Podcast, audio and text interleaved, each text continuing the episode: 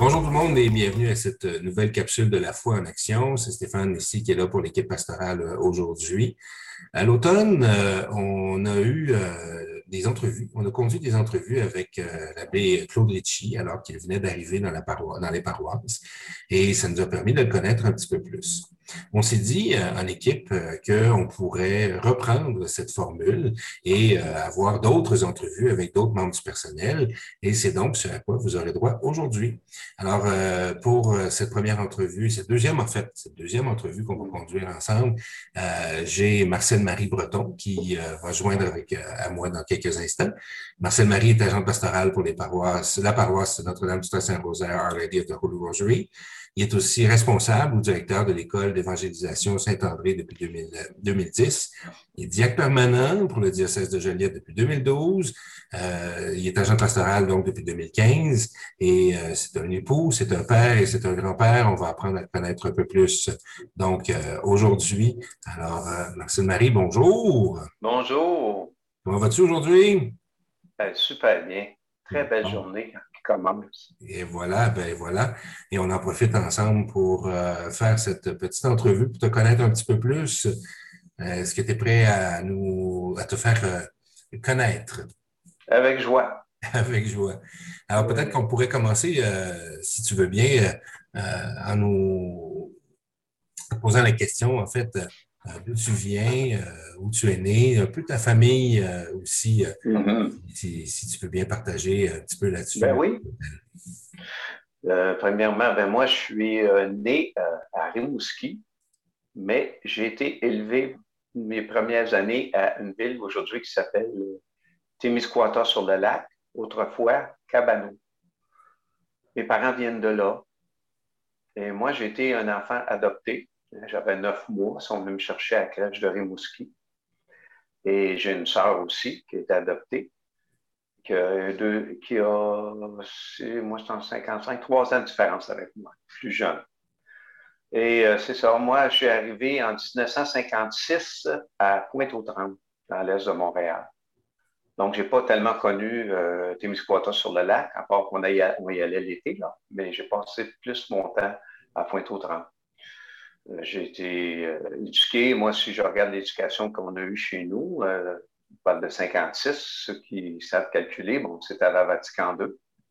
Donc, j'ai été à l'école par les frères du Sacré-Cœur.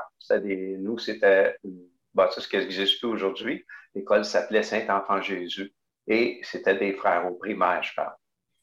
Donc, j'ai été dans cette éducation-là, chez nous. Et chez nous, on avait, nous, je vous mets un peu dans le contexte, de ce temps. On avait tous les jours de la semaine à 18 heures, si ma mémoire est bonne, qui était 6 heures le soir dans ce temps-là. Le, chapelet du cardinal léger, qu'on faisait religieusement, encore des messes du dimanche, les carèmes, etc. Donc, moi, j'ai été élevé dans cette atmosphère-là. Toute ma jeunesse a été euh, comme ça. Et euh, ben, par la suite, euh, mon Dieu, euh, j'ai connu aussi le camp bout en train qui s'appelait dans le temps le Juvénat des Frères du Sacré-Cœur. J'étais allé là en 1968, c'était à Chelsea. J'ai passé une année là. Et quand je suis revenu de là-bas, ça a été un choc pour moi, un, bouleversement parce que c'était les polyvalents. On parle de 1969, je me souviens un peu. Et toujours dans Pointe-aux-Trembles, c'était la première polyvalente dans notre coin-là qui existait. Fait que je partais de 70 élèves, à peu près peut-être 80 maximum au Juvénat. Je suis tombé dans une classe de 800 à 900. Euh, fait que, et ça a été, pour moi, ça a été un gros choc, un très, très gros choc. Fait que c'est un peu ça qui a été mon, mon passé de, jeunesse. Là. Ça a été euh, à l'école et tout ça. Mm. Mm. OK. Et puis, euh, au début de ta, vie euh, d'adulte, si on veut, euh, qu'est-ce que tu, vers quoi tu t'es orienté? Est-ce que tu as toujours été dans, quelque chose en lien avec la foi?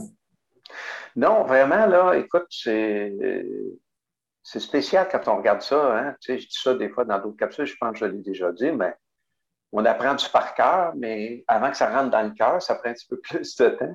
Moi, je fais partie de ceux qui, j'ai pas l'air de ça, je le sais, mais j'étais avec une gang de rebelles. J'étais un gars qui était très influençable, jeune. Et pas toujours pour les bonnes choses. Bon, c'est ça la vie. Hein. Donc, moi, côté jeunesse, à l'école, j'ai pas, j'ai pas bien ben, été quand j'ai tombé au juvénat, pas au juvénat, mais quand j'ai tombé avec les polyvalentes, j'ai pas, j'ai eu de la misère. Puis là, c'est là que, si on va encore là, je me mets un peu dans le temps, c'était dans le temps du FLQ, dans le temps de la Révolution tranquille, bon, dans le temps du bébé boomer, ceux qui veulent savoir, vous irez lire, mais ça a été, euh, ça a brassé quand même euh, au point violence, mais ça a été un changement majeur. Hein, si tu te rappelles, Stéphane, tu en as sûrement entendu parler, que les, il y avait beaucoup, on disait dans le temps, les, les prêtres ont défroqué. C'était le mot qu'on utilisait. Il y avait des prêtres et des religieuses dans les années 68. Là. Ben nous, nous autres, les jeunes à l'école, ben, on a commencé à connaître euh, euh, le pot puis tout ça, là. tout ça à mode, les cheveux longs, puis euh, Peace and Love, vous vous rappelez de ça, John Lennon, bon, j'arrête là. là. Fait que c'est sûr que m'a réorienté. Moi, j'ai été pendant des années, là, je, je, ne pratiquais plus, là, comme on dit, dans notre, souvent on rencontre des gens, ils disent je suis catholique, mais non pratiquant. Bon, j'étais dans cette catégorie-là. J'allais plus à la messe le dimanche. Puis je faisais plus de. Fait que ça a duré une vingtaine d'années, ça, Fait que j'ai commencé à travailler chez Greenberg en 72, ma première job. Euh, dans les magasins, puis là, j'ai monté là-dedans, shipping, assistant gérant, etc. J'ai resté là pendant sept ans. Après ça, en 79, j'ai été travailler pour une compagnie euh, qui n'existe plus non plus. On vendait des pôles à rideaux. ça s'appelait New World Window Furnishing, je me rappelle. Et ça a été mon première expérience sur la route. J'ai beaucoup aimé. Je suis devenu représentant. On n'appelait pas ça des vendeurs.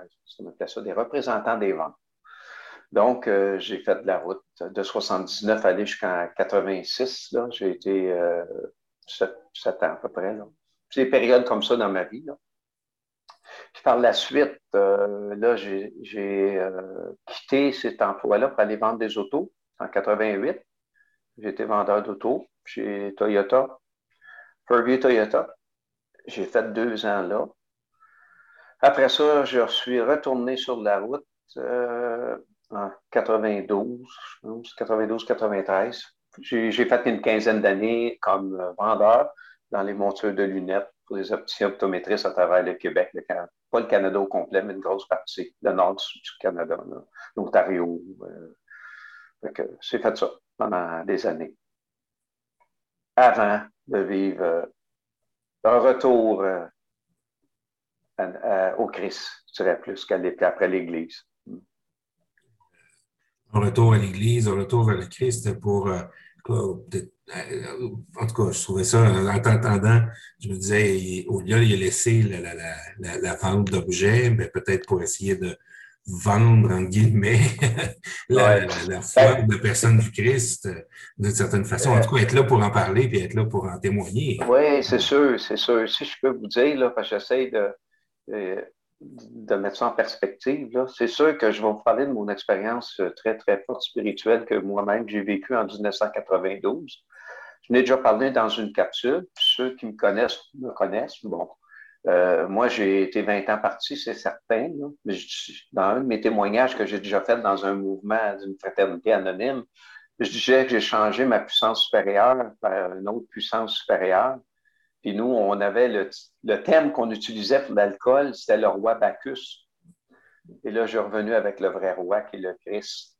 Donc, euh, en 1992, là, je, je, vous élimine tous les détails, là, mais j'étais dans un, ce qu'on appelle un bas fond autant spirituel, autant financier. Dans tous les domaines, ça allait pas bien dans ma vie. Et euh, moi, j'ai arrivé au bocage à Chapelle des réparations. Ceux qui connaissent, là, il y a un beau euh, sentier là. Puis là, il y avait une croix, là. Et puis là, je me suis euh, garoché à terre en 1992, j'en pouvais plus, là j'ai crié au Seigneur si tu peux faire quelque chose de me sauver. Je ne dirai pas les mots que j'utilisais parce que ce n'est pas le même langage. Je pense que ce n'est pas nécessaire. Mais vous comprenez que je priais différemment. C'est ce que je t'apprends à vous dire. Et le Seigneur a entendu mon cri. Dieu est venu se manifester à travers le Seigneur. Et à partir de ce moment-là, j'ai plus jamais eu soif d'alcool, de la drogue, tout, ce qui est. Euh, ma vie, elle a changé euh, complètement. Et ça a été le début d'une nouvelle vie qui m'a amené à vous aujourd'hui. Vraiment. C'est là j'ai vécu ma plus grande expérience spirituelle et je, que j'oublierai jamais. c'est sûr qu'effectivement, c'est marquant, puis de, la façon que tu nous décris, on comprend bien que c'est ce qui t'a, euh, c'est ce qui t'a touché, c'est ce qui t'a changé comme tel.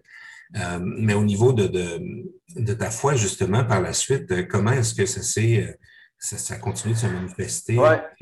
Merci Stéphane de me poser cette question-là parce que moi, je, je fais, en tout cas, je, vais dire ça comme je le pense, mais je ne veux pas spiritualiser, mais c'est mon cheminement à moi. Là. Fait que, voilà. Mon prénom, c'est Marcel Marie. J'ai oublié de le dire tantôt, là, mais euh, moi, j'ai été consacré à Marie par ma mère. Je l'ai su plus quand j'ai été ordonné diacre. Pourquoi, je ne sais pas pourquoi, comme elle ne l'a pas dit avant, mais, quand elle est venue me chercher à la, crèche, elle a été priée, elle m'a consacré à Marie. Fait que je l'ai su, puis euh, en tout cas, Marie m'a aidé toute ma vie.